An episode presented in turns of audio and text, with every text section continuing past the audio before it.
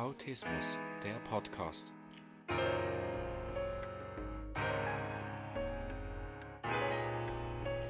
Herzlich willkommen zum Autismus Podcast. Heute geht es um das Thema Besuche beim Arzt, Zahnarzt oder Coiffeur. Ja, einfach an körperliche, wo es um körperliche Untersuchungen geht oder Pflege für Menschen aus dem Autismus-Spektrum. Das ist ja häufig ein Riesenkampf. Zu Hause kann es schon sehr anstrengend werden, das betroffene Kind zu pflegen und anzuziehen etc. Aber wenn es dann noch eine fremde Person macht, dann ist es umso schlimmer, je nachdem für die Kinder, also für viele sicher. Also eben die meisten Menschen im Autismus-Spektrum haben Berührungsängste, halt aufgrund der hypersensiblen Haut oder der hypersensiblen Wahrnehmung. Eine Berührung, also eine feine Berührung, kann sich schon wie ein Stromschlag anfühlen. Kann. Das ist nicht bei allen so. Und wieder andere finden es massiv unangenehm, wenn es regnet und dann die Wassertropfen fein den Körper unterlaufen. Dasselbe bei der Dusche. Das kann auch ein Grund sein, warum einige Menschen mit Autismus nicht gerne duschen. Aber dazu gibt es dann noch eine extra Episode, was die Pflege zu Hause angeht. Jetzt bleiben wir beim Thema Arztbesuche. Eben die Berührungsängste. Und das können auch Berührungen von Lichtstrahlen sein, von den Sonnenstrahlen, aber auch von Lampen, die, wenn in der Nähe sind und dann so eine Wärme das Kind anstrahlt und das Licht, dass das auch als sehr unangenehm und stressig empfunden werden kann. Oder die Hintergrundmusik, gibt es ja auch immer mal im Patientenzimmer oder beim Coiffeur, dort ist es ja noch lauter. Eben, und dazu kommt noch die Angst vor unbekannten Gesichtern. Also die fremden Ärzte oder Zahnärzte oder Coiffeur.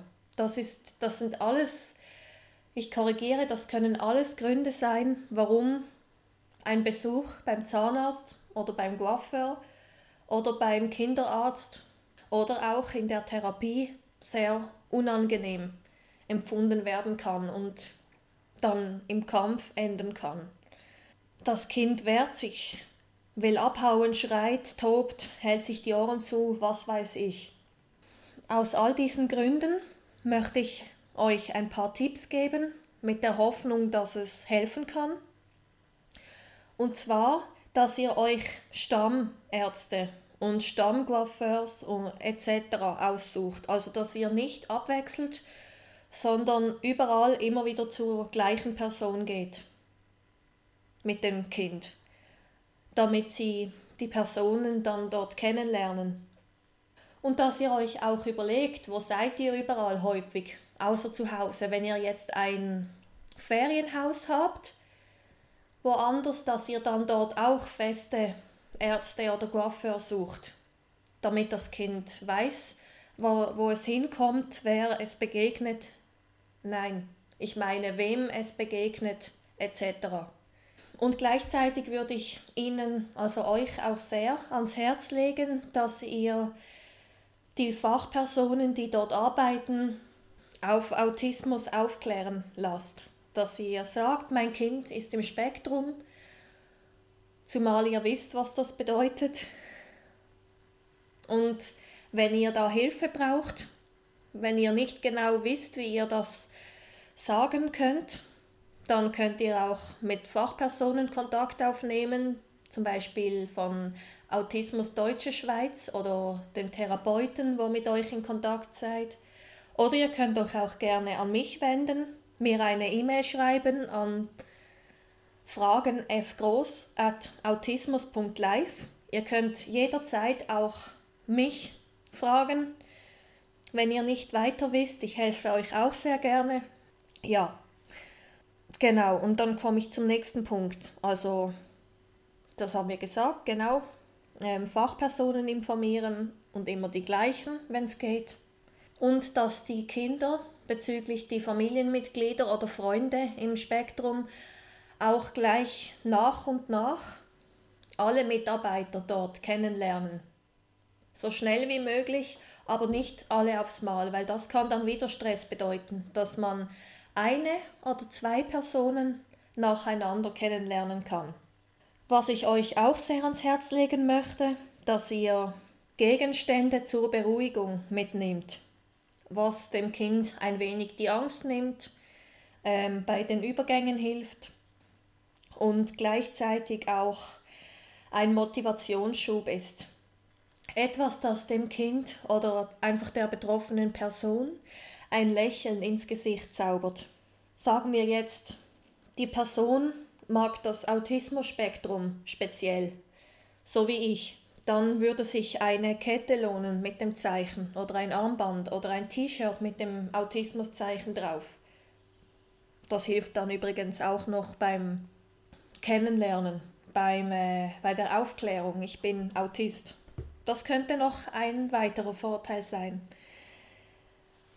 Mm, oder wenn das Kind jetzt eine Lieblingszahl hat, könnte man eine Zeichnung machen mit der Zahl, wunderschön, und die dann vor das Kind legen oder hängen, wenn es in Behandlung ist, dass der Blick automatisch drauf fällt. Und wenn das Kind jetzt eine Lieblingsfarbe hat, dass man einen Pullover kauft in dieser Farbe. Also ich denke, ihr wisst, was ich meine. Überlegen, was gibt dem Kind Kraft, was mag es speziell und dass man sich dann an dem orientiert. Und dann kommt der Klassiker als Tipp, eine Belohnung überlegen, was auch Kraft gibt. Direkt nach der Behandlung ein Eis essen gehen oder dass das Kind während der Behandlung einen Film schauen darf, sein Lieblingsfilm oder sein Lieblingshörbuch hören. Und wenn es gerade nicht drin, drin liegt, direkt eine Belohnung nach der Behandlung, dass man überlegt, im Voraus überlegt, wann wäre es das nächste Mal möglich. Am besten wäre sicher mit der ganzen Familie, damit auch die anderen was davon haben. Zum Beispiel das Wochenende darauf in den Europapark gehen oder sonst was, was alle Kinder gern machen. Aber besondere Belohnungen, die ich persönlich die besten finde, ist auf das Spezialinteresse bezogen, auf die besonderen Hobbys.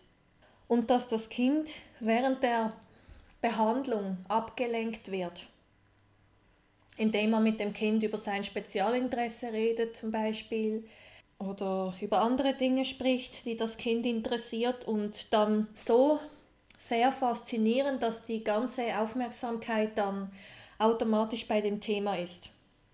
Und dann komme ich nochmal auf den Punkt Reizfilter zurück. Also jeder Mensch mit Autismus reagiert ja anders auf die Reizfilterverarbeitung. Ähm, es gibt Menschen, die reagieren sehr empfindlich auf das Licht, wie schon gesagt, oder auf Temperatur oder auf Menschenmengen oder auf Geräusche, bestimmte Gerüche. Und dass man vorher abklärt, was verträgt das Kind nicht. Und dass man da zusammen mit der Person, die das Kind behandelt, eine Lösung findet. Wenn es lichtempfindlich ist, zum Beispiel Storen runter oder das Licht noch dimmen dazu noch. Ähm, ja, das Radio ausstellen in der Zeit. Was könnte man noch? Wenn das Kind Berührungsängste hat, hat dann ganz klar sagen, jeder kleine Schritt. Ich nehme jetzt deine Hand, ich lege dir das jetzt um, weil dann weiß das Kind schon, was es erwartet und dann hat es schon mal weniger Angst, sollte. Ja, und wenn das Kind empfindlich auf Menschenmassen re reagiert, dass man vielleicht eine Zeit wählt, wo wenig los ist. Und wenn es am besten ist, sogar eine Einzelbehandlung, auch beim Coiffeur. Ja, also wenn es gar keine andere Lösung gibt. Und anstatt dass das Kind ins Wartezimmer muss, wo viele Reize sind, viele Menschen, dass man mit dem Kind auch draußen vor der Tür warten kann. Man muss einfach einen Ort abmachen, wo man das Kind dann immer findet und wo man sich darauf verlassen kann. Dann habe ich noch ein paar Tipps, was man machen kann, bevor man mit dem Kind in Behandlung geht. Wenn es jetzt zum Coiffeur geht, dass man die Haare wie schon vorher pflegt, also mit einer Pflegespülung behandeln, die Haare bürsten, damit der Coiffeur nicht mehr zu viel bürsten muss. Besonders wenn das Kind sehr schnell Knüppel bekommt, wäre es vielleicht sogar besser, die Haare zusammenbinden, dass das Kind nicht ähm, drin spielen kann somit und ein Durcheinander machen. Und beim Zahnarzt dasselbe, dass man dem Kind vorher gründlich die Zähne putzt, wie es zu Hause vertraut ist, mit der vertrauten Zahnbürste, in der vertrauten Umgebung, mit der vertrauten Person. Und ja, wenn das Kind wegen einer Verletzung zum Arzt muss, dass man es auch vorher behandelt, so gut man kann, damit es dann wie erträglicher wird, dass nicht der Arzt all, oder die, der Coiffeur oder Zahnarzt all diese Arbeiten machen muss. Somit kann weniger Berührung entstehen und weniger Zeit, je nachdem, wie gut es geht. Und eben, dass ihr das Kind rechtzeitig informiert. Wir gehen dann zum Coiffeur. Am besten wäre ein Kalender, dass man dann einzeichnet, wann ist Coiffeurtag, wann ist Zahnarzttag. Und dass man dann zur Beruhigung des Kindes auch noch ein Belohnungstag so nahe, nahe wie möglich markiert. Also jetzt die unangenehmen Termine sind rot markiert. Zum Beispiel der 15. August, da gehen wir zum Zahnarzt. Das Feld ist rot markiert. Und dann so schnell wie möglich noch ein grünes Feld, dass das Kind weiß, ja, hier, vier Tage später bekomme ich eine Belohnung. Weil so mache ich das selber auch, wenn mich Dinge erwarten, die mir Bauchschmerzen bereiten überlege ich mir jedes Mal, wie und wann kann ich mich auch belohnen. Habt ihr diesbezüglich noch Fragen an mich? Wenn ja, dann könnt ihr mir gerne schreiben an fragenfgroß.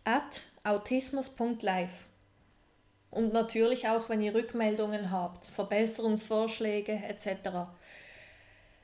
Und denkt immer daran, wenn man will, kann man alles schaffen.